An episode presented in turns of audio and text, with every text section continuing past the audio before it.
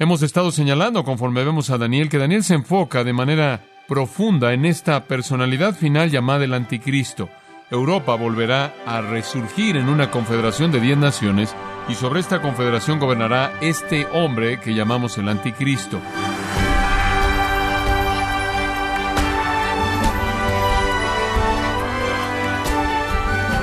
Le damos las gracias por acompañarnos en su programa Gracias a vosotros con el pastor John MacArthur.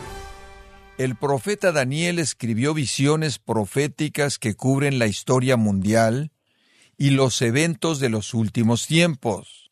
Pero, ¿qué eventos estaban ocurriendo en los días de Daniel por los cuales él escribió este libro? O John MacArthur nos muestra tres razones por las cuales el profeta Daniel escribió este tratado profético. Esto es parte de la fascinante serie escatológica El Rey que viene, aquí en gracia a vosotros. Ahora, como usted recordará, al llegar a Daniel capítulo 8, la visión de Daniel cubrió un panorama de la historia. Cubrió el tiempo desde Daniel hasta el regreso de Cristo, hasta cuando Él establezca su reino. Y usted recordará que está bosquejado en el libro de Daniel, tanto a través de algunas visiones que llegaron a Nabucodonosor y algunas visiones que le llegaron a Daniel, que habrían cuatro grandes imperios mundiales hasta el tiempo de Cristo. El imperio babilonio, el medo-persa, el griego, el romano, y el imperio romano va a entrar en una especie de pausa y después va a resurgir al final en la confederación de diez naciones, ahí sobre la cual el anticristo gobernará y él será destruido y esa forma final del imperio junto con él mediante el regreso de Jesucristo. Hemos estado señalando, conforme vemos a Daniel, que Daniel se enfoca de manera profunda en esta personalidad final llamada el anticristo, que él ve a ese último imperio mundial siendo el imperio mundial romano y sabemos eso a partir de lo que vemos en la historia, que el imperio romano se desvaneció, pero está siendo revivido el día de hoy en la comunidad económica europea, el mercado común europeo, el cual es una resurgencia realmente de lo que territorialmente fue el imperio romano, y esto es lo que la Biblia indica. Entonces aprendimos a partir de leer el libro de Daniel que Europa volverá a recobrar su poder. Europa, la cual fue el área del imperio romano, será la más importante en el fin de los tiempos en una confederación de diez naciones, y eso es precisamente lo que ha sucedido el día de hoy en el mercado económico común. Ahora han habido otros intentos en la historia para unificar al mundo bajo el dominio europeo. Han habido otros intentos por reunir las piezas, los pedazos fragmentados del imperio romano y volverlos a unir. Creo que Carlo Magno trató de hacer eso en el 800 después de Cristo. Creo que Napoleón trató de hacerlo y fracasó. Creo que Hitler trató de hacerlo y fracasó, como usted sabe, y fracasó de manera miserable.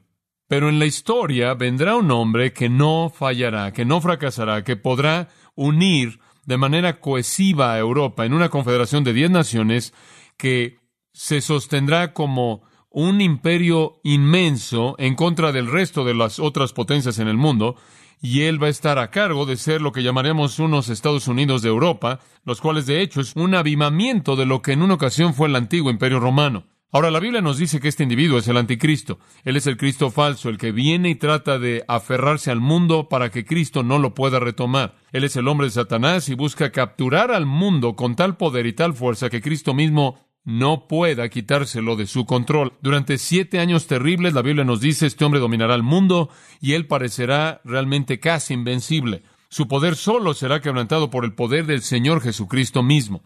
Y entonces Daniel hace un punto tremendo acerca de este individuo, para que el lector y la gente de su propia época sepa que viene un día en la historia humana cuando el poder gentil va a alcanzar su clímax y será bajo este charlatán, este impostor llamado el anticristo. Y él, como el resto, va a llegar a su derrota. Su Waterloo será la batalla del Armagedón. Y en la batalla del Armagedón, en las planicies de Megiddo al norte de Israel, él va a perder la batalla. Él será destruido. Y es interesante, sin embargo, que inclusive, conforme usted ve en la actualidad al mercado común, están buscando un hombre de este calibre que los guíe. Ellos reconocen la fragmentación de su sistema, saben que realmente no pueden sobrevivir a menos de que todos se unan, perciben la presión externa tremenda siendo ejercida en contra de ellos por parte del Medio Oriente, también sienten la presión de el oso ruso y sus aliados en Europa Oriental y están moviéndose rápidamente hacia la consolidación. Uno de los factores primordiales a su favor es el descubrimiento del petróleo en el Mar del Norte, el cual teóricamente les podría dar una medida de independencia del Medio Oriente, la cual en algún momento necesitarán si Rusia sellara de manera total el Medio Oriente de ellos. Pero es sorprendente cómo en todas estas cosas que están sucediendo políticamente en Europa, lo que no tienen es a un gran líder. Ya hace algún tiempo atrás, el primer ministro de Bélgica, llamado Spock, hizo esta declaración, la cual yo pensé que fue muy interesante, y cito, La verdad es que el método de los comités internacionales ha fracasado. Lo que necesitamos es a un hombre, alguien del nivel más elevado de experiencia, de gran autoridad, de mucha influencia, de gran energía, que venga y que venga rápidamente, sea un civil, un hombre militar, no importa su nacionalidad, sea quien sea, de todos los que pueda hacer un lado la burocracia, hacer un lado los comités, despertar a la gente, cimentar a todos los gobiernos para que actúen, que venga rápidamente. Necesitamos este hombre y a quien esperamos para que tome el cargo de la defensa del Occidente. Fin de la cita. Están esperando un hombre y Satanás les va a dar un nombre para que esté a cargo. Y la Biblia nos da información explícita acerca de la naturaleza de este hombre. Veamos de nuevo Daniel capítulo 8 y veamos lo que Daniel tiene que decir acerca de él. Ahora, conforme Daniel percibe la venida de este individuo, él quiere que sus lectores, él quiere que sus oyentes entiendan lo más claro posible cómo será. Él está tratando de darnos el panorama entero de la historia humana, culminando en el regreso de Cristo, y él se enfoca en este gran gobernante mundial, quien será aplastado en el poder de Cristo. Pero a lo largo del proceso, antes de que él realmente explique todo lo que hay acerca de este individuo final, él da en el capítulo 8 otras dos profecías relacionadas con hombres que vivirán antes del anticristo, pero que serán una demostración del tipo de hombre que será el anticristo. Y entonces usted tiene en este capítulo, en primer lugar, al cuerno grande, en segundo lugar al cuerno pequeño y después al cuerno final, quien es el anticristo. Ahora, si usted ve los primeros dos versículos, usted encuentra ahí la escena o el escenario de esto para la segunda visión que Daniel recibió. Fue en el tercer año del reinado del rey Belsasar. Esto es antes de que los medos y los persas hubieran conquistado el reino babilonio.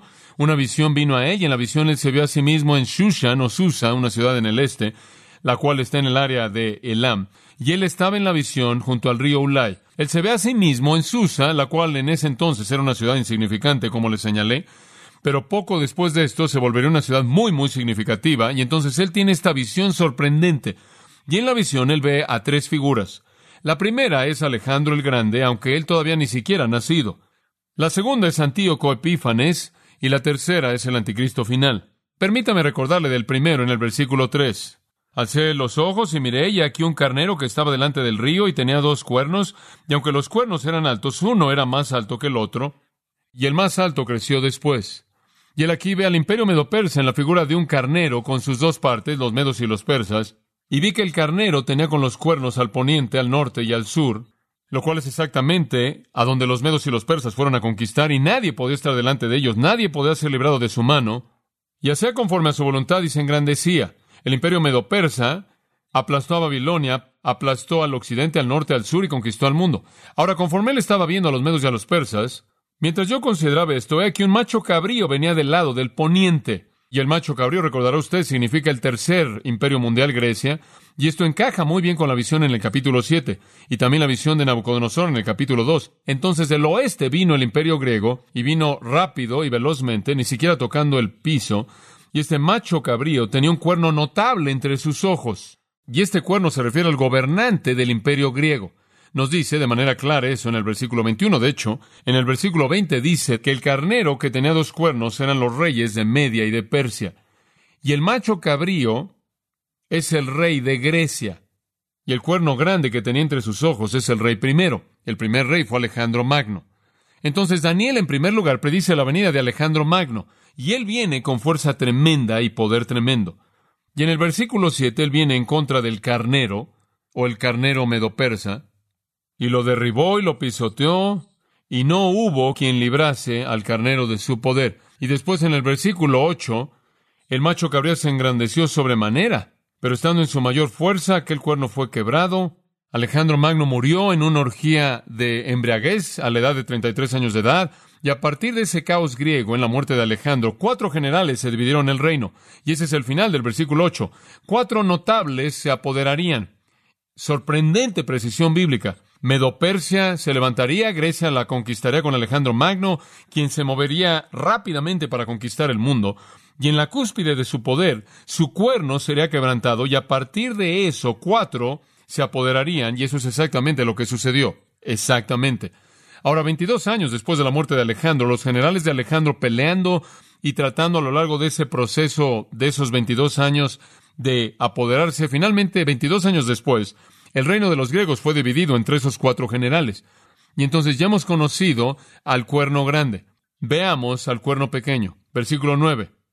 Y de uno de ellos, uno de esos cuatro cuernos, del área de uno de esos cuatro generales, conocemos al cuerno pequeño. Y de uno de ellos, de uno de los cuatro, y es el que tienen que mantener en mente, son los Seleucidas. Estuvo Casandro, Lisimaco, Ptolomeo y Seleuco, fueron los cuatro, y a los cuatro se les dieron secciones de la tierra del imperio de los griegos. Seleuco es el que se tiene en mente aquí.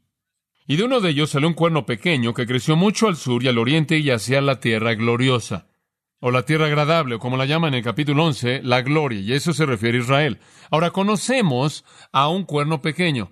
De una de las cuatro divisiones del reino de Alejandro, recordará usted que ninguna de estas personas ni siquiera estaban vivas cuando Daniel profetizó. Esto es toda la omnisciencia de Dios. Y de uno de ellos, de los cuatro, este es el Leuco, salió un cuerno pequeño que creció mucho al sur, y su poder se expresaría hacia el sur y al oriente y hacia la tierra gloriosa. Y de hecho, expresó algo de su poder hacia el norte al apoderarse del área conocida como Armenia. Pero su gran extensión fue hacia el sur y al este y al oeste de la tierra de Israel. Ahora observe algo acerca de él en el versículo 9.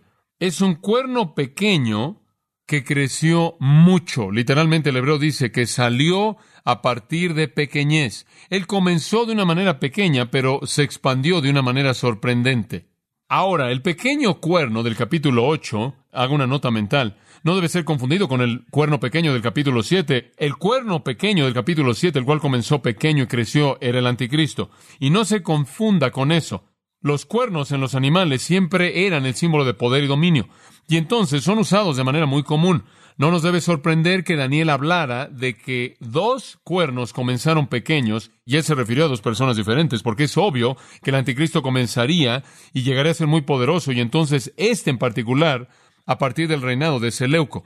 Pero debe mantener una distinción por esta razón. El cuerno pequeño del capítulo 7 sale del imperio romano el cuerno pequeño del capítulo 8 sale del imperio griego. Y entonces debemos mantener la distinción. Uno es el anticristo y el otro es el que prefigura al anticristo. Ahora, todos los comentaristas que estudian la Biblia, casi sin excepción alguna, ven este individuo como un hombre llamado Antíoco, Antíoco Epífanes. Él fue el octavo gobernante de los Seleucidas del área del general Seleuco. Y él reinó del 175 al 164 a.C., en lo que se conoce como el periodo intertestamentario. El Antiguo Testamento terminó en el 400 antes de Cristo. El Nuevo Testamento comenzó después de Cristo, en el tiempo de Cristo, y en esos 400 años usted tiene un tiempo bíblico de silencio. Y fue durante ese tiempo que este poder griego dominó la tierra de Israel. Y en ese entonces este hombre antíoco llegó a un lugar de prominencia. Ahora, hasta su tiempo, la tierra de Palestina había estado bajo el control de los Ptolomeos. Uno de los cuatro generales fue un hombre llamado Ptolomeo, y de él salió una serie de gobernantes llamados los Ptolomeos, y ellos ocuparon Egipto y hasta el tiempo del padre de Antíoco, Egipto gobernaba a Palestina. Pero alrededor del 195 a.C., el padre de Antíoco, un hombre quien aparentemente era un hombre muy poderoso, derrotó al quinto en la línea de los Ptolomeos y se apoderó de Palestina, y Palestina llegó a ser posesión de los Seleucidas. Entonces, cuando Antíoco llegó a reinar, le pertenecía al territorio Seleucida. Ahora, permítame explicarle un poco lo que eso significa. Esto básicamente significa que los Seleucidas quienes eran extremadamente griegos en su cultura, comenzaron a imponer sobre la tierra de Palestina un enfoque muy griego de la vida. Ellos querían hacer todo lo que pudieron por destruir su identidad judía, todo lo que pudieron hacer por destruir y doblar su cerviz, de tal manera que fueran miembros dispuestos del dominio de los Seleucidas. Una de las cosas que los conquistadores con frecuencia hacen cuando se apoderan de una nueva tierra es destruir la religión del pueblo que está ahí para que no se aferren a las tradiciones del pasado. Los japoneses intentaron hacer eso en Corea, y eso es muy común en la historia. Y entonces los Seleucidas comenzaron realmente a presionar a los judíos para que se helenizaran, o para que empezaran a pensar como griegos en términos de la cultura. Y cuando Antíoco se volvió rey después de su padre, él empujó aún más esto. De hecho, hay un recurso que tenemos que ver en este periodo, y voy a estar citando de él, entonces manténgalo en mente. Tenemos varios libros llamados los Macabeos. Si usted viene de un trasfondo católico, usted ha visto a la mitad de su Biblia una sección de libros llamados los apócrifos. ¿Alguna vez ha visto eso?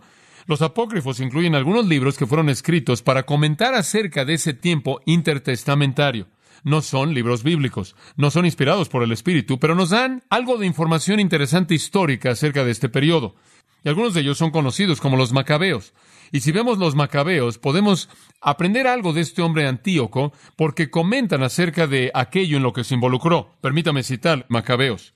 Y cito, cuando Antíoco, de sobrenombre Epífanes, reinó en el 130 y en el séptimo año del reino de los griegos, y Jasón laboró de manera encubierta para ser sumo sacerdote. Fin de la cita. En otras palabras, Jasón, un hombre que se volvió el sumo sacerdote, lo hizo de una manera escondida bajo Antíoco.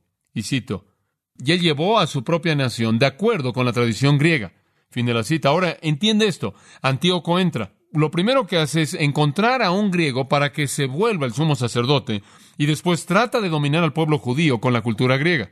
Ahora, podría ser que Jasón fuera un judío, pero el hecho de que él había adoptado un nombre griego indica en dónde estaba su compromiso. Además, dice, y cito, él construyó gustosamente un lugar de ejercicio bajo la torre misma y trajo a los principales jóvenes bajo su sujeción. Ahora, tal era las costumbres griegas, dicen los macabeos, un incremento de maneras paganas a través de la profanación excesiva de Jasón, es impío miserable, y ningún sumo sacerdote en absoluto, que los sacerdotes no tuvieron la valentía de servir ya al altar, sino que menospreciando el templo y descuidando los sacrificios, se apresuraron para ser participantes de lo que se permitía de manera ilegal en el lugar de ejercicio después de que el juego del disco los llamaba. Fin de la cita. Ahora esto sale de segundo de Macabeos capítulo 4. Permítame decirle lo que eso significa. Jasón obtuvo de manera ilegal la posición de sumo sacerdote, inmediatamente él quiso helenizar a todo mundo. Él quiso detener la religión judía. Y una de las cosas que hizo fue, exactamente afuera de la torre donde el lugar santísimo está ubicado, abajo de la sombra del lugar santísimo en el templo, él construyó un lugar de ejercicio. Bueno, dice usted, ¿qué tiene de malo eso? Bueno, el lugar de ejercicio literalmente significa un lugar de juegos, o una casa de juegos, un estadio de deportes, es lo que es. Él construyó una arena deportiva exactamente ahí. Dice usted, bueno, todavía no entiendo el punto. ¿Por qué están tan preocupados por ello? ¿Cuál es el problema si los sacerdotes quieren salir ahí a la hora de la comida y hacer un poco de ejercicio? ¿Cuál es el problema? ¿Por qué a Dios le iba a desagradar tanto a aquellos que aventaban el disco? ¿Hay algo de malo? Bueno, el punto era simplemente este. La costumbre de los griegos consistía en participar totalmente desnudo. Nada más, la única cubierta que usaban en sus cuerpos era una pequeña capa de aceite. Ese era el patrón olímpico. Ahora, la desnudez era algo muy serio para el pueblo judío, especialmente al lado del lugar santísimo. La desnudez ciertamente era considerada por todos los creyentes ortodoxos en Judá como una afrenta a Dios, quien había vestido al hombre en el huerto. Y ellos creían de manera firme en la corrupción de la naturaleza humana y creían de manera firme que había una pecaminosidad conectada con el cuerpo humano y que esto únicamente traería lujuria. Y era imposible que los judíos verdaderos pudieran tolerar toda esta desnudez que andaba por todos lados en esta arena, ahí en plena vista del lugar santísimo. Eso era un insulto descarado. Y pensar que todo esto había sido implementado por este hombre Jasón. De hecho, si usted estudia la topografía, descubrirá que el templo está construido sobre un monte y él construyó su estadio en un valle simplemente para asegurarse que todo mundo pudiera ver. Pero ese no fue el final del escándalo. No fue suficiente que los griegos estaban ahí haciendo lo que querían y jugando los juegos que supuestamente debían ser jugados, pero poco después los judíos comenzaron a unirse a ellos. Y no solo los judíos comenzaron a unirse a ellos, sino que los sacerdotes abandonaron el templo y salieron ahí totalmente desnudos y comenzaron a participar en los juegos. Ahora creo que usted entiende la situación. Y cuando salieron ahí, de acuerdo con la historia, comenzaron a reconocer, de acuerdo con primero de Macabeos, capítulo 1, que los gentiles y los griegos no estaban circuncidados, y entonces ellos pensaron que esa era la mejor manera de ser, y comenzaron a propagar una perspectiva de la incircuncisión. Ahora, realmente están llegando al corazón mismo de la marca de su judaísmo. La concepción griega de la belleza era diferente que la circuncisión de los judíos, y ellos aquí estaban cediendo. Probablemente porque los griegos los ridiculizaron y se burlaron cuando los vieron en su desnudez, y entonces deseaban encajar, y había tanta repulsión por lo que estaba pasando que literalmente llevó a la revolución macabea. Hablaremos de eso en unos cuantos minutos. La desnudez había regresado otra vez a Judá. La última vez que la desnudez había llegado a Judá había sido la característica prominente o sobresaliente de las diosas de la fertilidad de los cananeos, porque ellos también estaban involucrados en orgías desnudas. Y ahora aquí vamos otra vez. La desnudez está siendo desfilada por todos lados por los atletas ahí en el estadio. Y más allá de eso, ¿sabe usted esto? Que todos los juegos griegos estaban dedicados a los dioses Zeus y Apolo. Y entonces había un paganismo a los pies del lugar santísimo. Ahora Antíoco había metido todo esto para corromper al pueblo de Dios, para enfurecerlos y para meterlos a la cultura griega. Bueno, lo que él hizo fue establecer una guerra inevitable. Eso fue lo que hizo porque mientras que hubieron algunos que lo siguieron, hubieron algunos que no lo siguieron. Ahora regrese al versículo 9. Este cuerno pequeño, este Antíoco, creció mucho. Él ascendió al trono siguiendo el asesinato de su hermano Seleuco Filopator, el heredero legítimo, por cierto, quien fue el hijo de Seleuco y era un rehén en Roma, y entonces dice en el capítulo 11 que Antíoco se apoderó del trono mediante engaño. Y una vez que él había entrado, él comenzó a ejercer su poder. Dice que él fue hacia el sur y lo hizo. Él adquirió muchas ganancias en Egipto. Él fue hacia el este, esto es a Mesopotamia, e inclusive se desvió un poco hacia el norte, hacia Armenia. Y después él fue al oeste, a la tierra gloriosa, al lugar agradable, la tierra agradable, la cual es Palestina. Ahora veamos el versículo 10. Y se engrandeció este es el cuerno pequeño. Se hizo aún más poderoso y más poderoso hasta el ejército del cielo, y parte del ejército de las estrellas se echó por tierra y las pisoteó. Ahora, ¿qué es el ejército del cielo? Usted ve el cielo y usted ve el ejército del cielo. ¿Y qué es el ejército del cielo? Estrellas, son estrellas. Y lo que él está diciendo aquí es que él derribó algunas de las estrellas. Ahora, ¿quiénes son estas estrellas a quien se acercó Antíoco? Bueno, creo que la mejor explicación es ver el capítulo 12, versículo 3. Dice esto, los entendidos resplandecerán como el resplandor del firmamento, y los que enseñan la justicia a la multitud como las estrellas a perpetua eternidad. Las estrellas, como Daniel lo comenta en el 12.3, son aquellos que son entendidos, sabios, y la sabiduría es conocer a Dios y seguirlo, aquellos que vuelven a muchos a la justicia. Las estrellas entonces en la mente de Daniel se refieren al pueblo de Dios, los obedientes, el pueblo fiel de Dios. Y el anticristo va a hacer lo mismo cuando venga. Él va a hacer todo lo que pueda por masacrar al pueblo de Dios. Él va a llevar a cabo un baño de sangre mundial. La Biblia dice que Él va a cansar a los santos del Altísimo. Él va a matar a dos de cada tres judíos en toda la tierra. Y Él va a hacer todo lo que pueda por destruir a todos los piadosos de todas las naciones y pueblos y tribus y lenguas que vengan a Cristo en el tiempo de la tribulación. Él va a ser el que masacre a los piadosos. Y eso es exactamente lo que vemos con Antíoco. Él está derribando al pueblo de Dios. Él está pisando al pueblo de Dios. Ahora Alejandro Magno nos mostró el poder del anticristo de conquistar. Él no se metió en la persecución y la matanza de los judíos tanto. Él nos mostró la rapidez y el poder y la amplitud de su conquista. Pero Antíoco nos muestra la personalidad, la personalidad homicida del anticristo. Y Antíoco ejecutó a grandes números de judíos. Ellos habían conocido la persecución bajo los babilonios. Ellos habían conocido la persecución hasta cierto punto bajo los asirios antes de los babilonios. Inclusive enfrentaron algunos tiempos difíciles bajo los medos y los persas, y no fue fácil bajo Alejandro, pero nunca habían conocido nada en su historia que llegara al nivel de este hombre Antíoco. Lo que hizo fue absolutamente más allá del entendimiento. En primero de Macabeos, de nuevo, regresando a esa fuente histórica, capítulo 1, versículo 44 de ese escrito dice, y cito, Él hizo que el pueblo, escuche esto, siguiera leyes extrañas. Fin de la cita. Él los hizo seguir leyes extrañas. Por ejemplo, él comenzó con la adoración de Zeus y Apolo en el estadio a los pies del templo. Y poco después, él la metió al templo de Dios. Él levantó a Zeus en el lugar santísimo. Ahora, usted puede imaginarse lo que eso le hizo al pueblo judío. Y él fue más allá de eso. Si algún judío participaba en alguna ceremonia judía, muy bien, si usted guardaba el día de reposo y si usted circuncidaba a su hijo, si usted ofreció un sacrificio, la pena era muerte. En primero de Macabeos, de nuevo, capítulo 1, versículo 63 dice, y cito, que muchos judíos prefirieron morir en lugar de ser contaminados. Fin de la cita. Y entonces, él los mató en cantidades masivas, este hombre Antíoco. Y eso es lo que el versículo 10 está diciendo. Y él es un retrato apto del anticristo quien va a hacer lo mismo. Exactamente lo mismo. Él persigue al pueblo de Dios. Usted lo lee en Apocalipsis, lea el capítulo 12, describirá cómo el anticristo persigue a los judíos. Después lea el capítulo 17 y le dirá cómo el anticristo persigue a la iglesia gentil incrédula, la iglesia apóstata. En últimas, Él aplasta tanto a los creyentes verdaderos como a los falsos. Él aplasta a todas las personas que se asocian a sí mismas con Dios.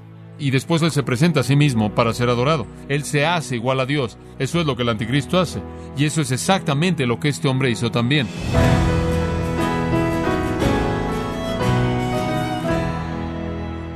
John MacArthur nos enseñó detalles históricos de personajes importantes de la historia mundial, cuya información es obtenida de algunos libros apócrifos que revelan aspectos del periodo intertestamentario. Parte de la serie titulada El Rey que viene, aquí en gracia a vosotros. Estimado oyente, tenemos a su disposición el libro El Pastor como líder, donde encontrará una colección de los mejores mensajes sobre liderazgo predicados en la conferencia de pastores. Adquiéralo visitando en nuestra página en gracia.org o en su librería cristiana más cercana. Y también usted puede descargar todos los sermones de esta serie El Rey que viene, así como todos aquellos que he escuchado en días, semanas o meses anteriores, recordándole que puede leer artículos relevantes en nuestra sección de blogs, ambos en gracia.org. Si tiene alguna pregunta o desea conocer más de nuestro ministerio, como son todos los libros del pastor John MacArthur en español, o los sermones en CD que también usted puede adquirir, escríbanos y por favor mencione la estación de radio por medio de la cual usted nos escucha en gracia a vosotros. Es importante conocer no solo el país y ciudad de donde usted nos escucha, sino también la radio. Para quienes contactan nuestro ministerio por primera vez, pueden solicitar una copia del mensaje de promoción sin costo alguno, un mensaje por oyente únicamente. Si usted vive en los Estados Unidos o Puerto Rico, escríbanos a Gracia Vosotros, P.O. Box 4000, Panorama City, California, 91412. O puede escribirnos a través del siguiente correo electrónico radio arroba gracia punto org. Y queremos agradecerle desde el fondo de nuestro corazón su tiempo y sintonía, y en nombre de John MacArthur y del personal de este organismo, invitarle para que nos acompañe en la próxima edición y así juntos continuar desatando la verdad de Dios un versículo a la vez, en gracia a vosotros.